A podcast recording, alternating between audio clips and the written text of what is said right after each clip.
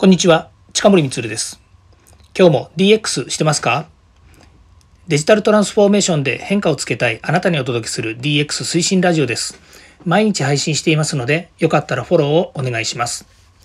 さて本日はですね、DX の特別編としてですね、えー、私が今音声配信でお世話になっているヒマラヤというですね、プラットフォームなんですけれども、こちらにですね、音声配信をして、えー、皆さんにポッドキャストという形でですね、えー、お届けしているわけなんです。で、この中でですね、4月のお題ですね、まあ、特別なテーマをですね、キーワードをですね、みんなで話そうというようなことがありまして、で、今月4月はですね、えー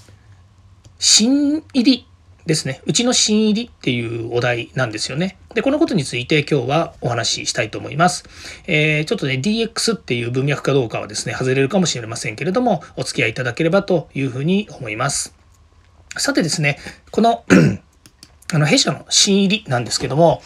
えー、先日ですね、えー、まあ、ジョインしたのはですね、去年の暮れぐらいなんです。あの、一人ですね、あの退職する、まあ、定年退職というかですね、退職する人間がおりましたので、まあ、その代わりにですね、えー、事務方、もしくは事務方プラス営業のえバックヤードという形でですね、行動できる人間が欲しいなというふうに思っていて、で、来てくれたのがですね、まあ、新人と言いながらですね、まあ、割と苦労人で、えー、本当大学出てからですね、いろんなこう経験をしてですね、うちに来てくれた子なんですね。まあ、子といってもですね、まあ、40前の人間なんですけれども、その彼がですね、まあ、えっ、ー、と、細かいこと言うとですね、まあ、いろいろ本人のプライバシーのものもありますので言いませんけれども、えー、まあ、とにかく経理ですね。ずっと経理をやってきたりとか、それからまあ英語ができるということもあってですね、英語の講師を、講師っていうか、あの、塾の先生ですね、をしたりとかですね、まあ、いろんな経験を持ってるんですね。で、いろいろ僕と話をして、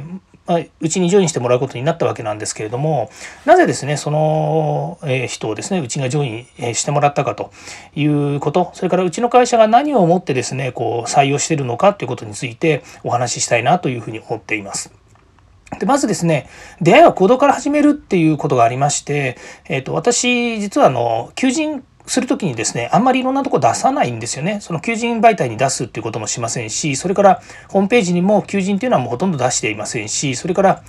例えばハローワークとかにもですね、えー、と募集出したりとかってしないんですね。で、なんでそういうことをしないのかっていうことはですね、結局全く見ず知らずの人と会ってですね、で、その人を理解して、で、うちの、まあ、会社に来てもらうんですから当然いろいろこうね、あの履歴書とか見ながら話をしたりとかっていうのもあるんですけれども、結局ですね、最後自分がなんどうしてその人と一緒に仕事したいのかっていうところに行っちゃうんですよね。で、それについてちょっと3つぐらいお話ししたいんですけど、まあ、1つはですね、うちの新入社員っていうのは結局人柄重視なんですよ。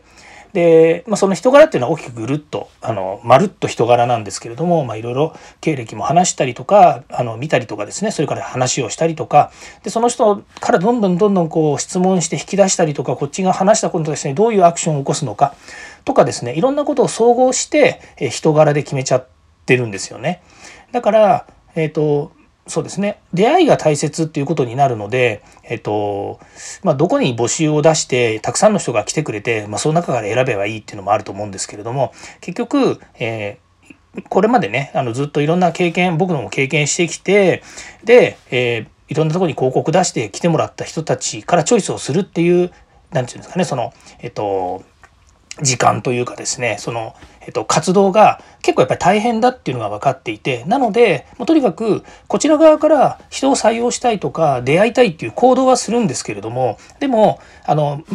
むやみやたらと言ったら怒られてしまいますけれどもいろんなところに媒体に出してどんどんどんどんこう取り寄せてですねで、えー、それを分あのなんう分類して面接してまではやっぱり時間的に僕はできないのででやってません。ということですね。なので、結局はですね、新入社員は人柄で重視して取っているので、えっと、まず出会った人とどういうふうに関係が持てるのかってことを考えます。2番目がですね、自立してるかなんですね。自立は一人で立つっていうことと、それから自分を律することができるのかっていうことで見分けています。で、基本、うちの会社はやっぱりセールスカンパニーの色が強いんですね。なので、お客さんとの交渉だったりとか、それから、えー、自分が行動すべきことっていうものをしっかりとやっぱり理解をして動いてもらわないと何でもかんでもですね質問されて答えてで言われなかったからやりませんでしたっていうようなことでは困るんですよね。である程度、えっと、事務方もお願いする彼にはですね、えー、これこれこれこれこれこれこういうことやってくださいっていうですね、まあ、るある種かっこいい言い方するとジョブディスクリプションみたいなものは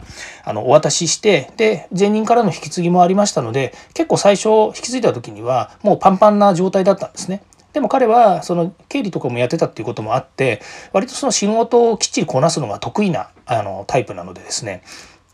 あのしっかりとやってもらってるんですね。しっかりとやってもらってるという変ですね。でその他にプラス私が、まあ、こういうことやってほしいああいうことやってほしいっていうことを、えー、まあこうねあの仕事を振りながら、まあ、できることできないことっていうのを見分けながら今やってもらってるっていうことなんですね。で、えー、まあ、そこでもやっぱりあるんですけれどもこの自立してるかっていうとことても重要で結局私も社長をやったりねプレイングマネージャーやってるのであの売り上げ作んなきゃいけないからということでもとにかく動き回ったり走り回ったりとにかく、ま、日々忙しくしちゃっているのでなかなかねフォローとかもできない部分もあるので、まあ、そういう時には自分からこう質問をしてくる。これすごく重要で分かんないことは質問する。だけれどもある程度できることについてはこれこれこういうふうに処理したいんですけどいいですか？っていうふうに聞いてくれる人がやっぱり嬉しいんですよね。で彼はそれができるということなんですね。からもう一つ面白いのが彼はですね、えーと、出会った最初の頃プログラミングの勉強をしてたんですよね。で経理でプログラミングっていう掛け合わせこれがすごく、まあ、私としてもですねあのエンジニアを育てる仕事っていうのをこれまで多くしてきたので、まあ、そういう意味ではプログラミングをやっているっていうことにピピンとやっぱり来るわけですよね。そうです。あの自動化をさせるっていうことをですねやっぱりこう根底にやっぱり僕も持ってるんですよね。でなかなか中小企業の小企業だと人がコントロールしてる部分があって自動化するってなかなか難しいんですけれどもその彼はやっぱり経理っていうところの派生系からいろんなその仕事のまあ、プログラミングを使ったですね自動化っていうものに対してすごい興味を持っていてできればそういうことをどんどんやっていきたいというふうに言ってたんですね。で私も前任の人がやってくれてた中にやっぱりこうプログラミング要素を入れた仕事の管理の仕方をお願いしていたのでまあそこら辺は多少マッチするんですよね。まあ、この先ねまたいろいろ新しいやっぱりテクノロジー技術が出てくるので何をま使うのかっていうことでこれ使ったらどうあれ使ったらどうなるかななんてことを彼に振りながらですね、まあ、調べてもらったりとかもしているのでなかなかそこ面白いかなと思ってます。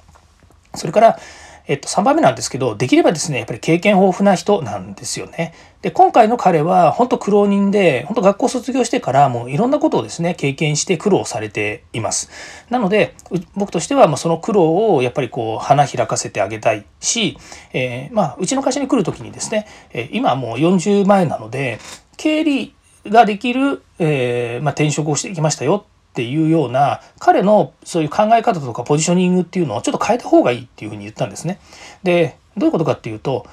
私個人的に思うのは会社を辞めて次の時に行く時にはその前職が自分の一つの経歴になると一つのまあ何て言うかねバッジになるっていうふうに思ってるんですね。私はあの資格を DX するっていうことで会社でもそういう、えーまあ DX 化をね DX 推進をする上での自分自身の教育やそれから、えっと、資格っていうものも DX したいと思っています。ということでその人のキャリアとか経験っていうものをやっぱり見せ方によってどういう側面で見せれば相手にとって受け取られやすいかとか興味を持ってもらえるかっていうことがあるので彼自身にはうちの会社に来たんだったら自分自身の名刺にコンサルタントって名前の付くような仕事の仕方をしようねっていうふうに言っています。それは例えば経理ができる、えー、経験を持っていますっていうだけじゃなくて例えば経理ができて何々ができるコンサルタントですっていうふうに言えた方が相手は興味を持つわけですよね。ええ何それっていうふうになるわけなんですね。ですから自分のバリューを上げるとか自分自身を相手に対して興味を持ってもらうようにするっていうのが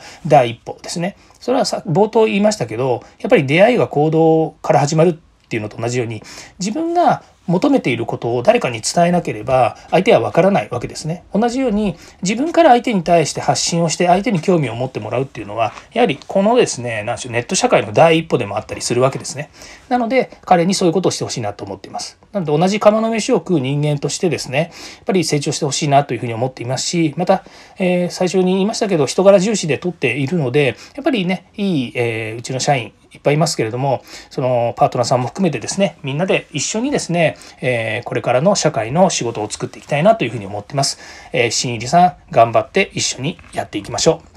はい。ここまで聞いていただきましてありがとうございました。今日はですね、えー、新入りさんについてのですね、え話題を提供いたしました。えまた次回もですね、DX に役立つ話題を提供していきます。よかったらいいねやフォロー、コメントをお願いいたします。近森光でした。ではまた。